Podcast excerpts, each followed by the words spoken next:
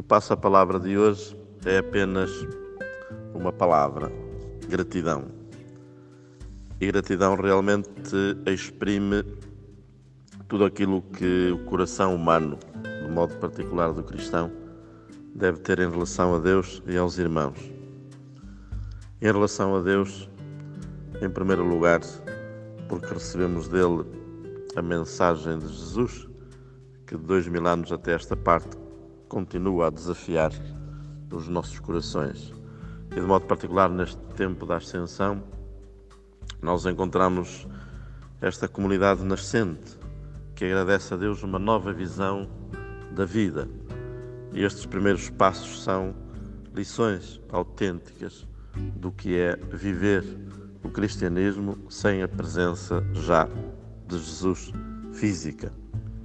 Nesta sexta-feira conclui-se o capítulo 15 dos Atos dos Apóstolos, que nos narram certos desentendimentos que depois provocam diálogos ou discussões mais acesas e que levam eh, ao chamado Concílio de Jerusalém eh, com Paulo e Barnabé para ver se algumas coisas que vinham do judaísmo deveriam ser assumidas ou não por aqueles que se convertiam ao cristianismo, quer judeus, quer gentios ou pagãos.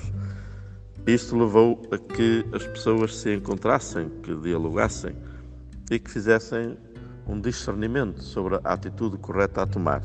Diríamos nós hoje, colocando Jesus no meio, para que depois soubessem o que decidir.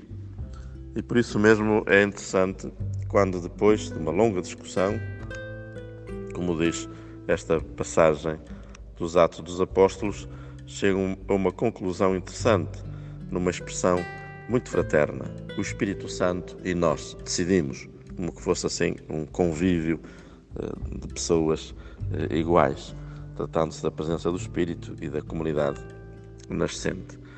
E depois daqui saem então alguns critérios também orientadores deste discernimento. O primeiro é a abertura a tudo aquilo que tinha acontecido, porque contaram tudo o que tinham ouvido dizer. O segundo é que a partir daí fazem um confronto com a Escritura, para ver qual é o sentido verdadeiro da palavra de Deus e o seu desígnio. E depois o terceiro é que a vontade de Deus requer que se salvem todos os princípios em questão, todos os valores e não só alguns. Por isso cada um está disposto a perder a sua perspectiva, a sua opinião, para que tudo se salve. E salvar a verdade do Evangelho é importante, mas é igualmente importante salvar a unidade da Igreja. E foi precisamente isso que depois São João eh, soube perceber, entender e comunicar. Quando este amor que ele fala no Evangelho é um amor que é chamado a tornar-se comunhão, solidariedade, partilha, nesta linha da reciprocidade. E por isso mesmo ele nos mostra qual é o estilo e a modalidade desta reciprocidade como eu vos amei. É um amor recíproco, na linha da fidelidade, eh, obstinada sem arrependimentos, um amor que faz com que a pessoa exista enquanto participante do mesmo amor de Deus. E mostra-nos também o seu amor. Aquele que ama é aquele que dá a vida.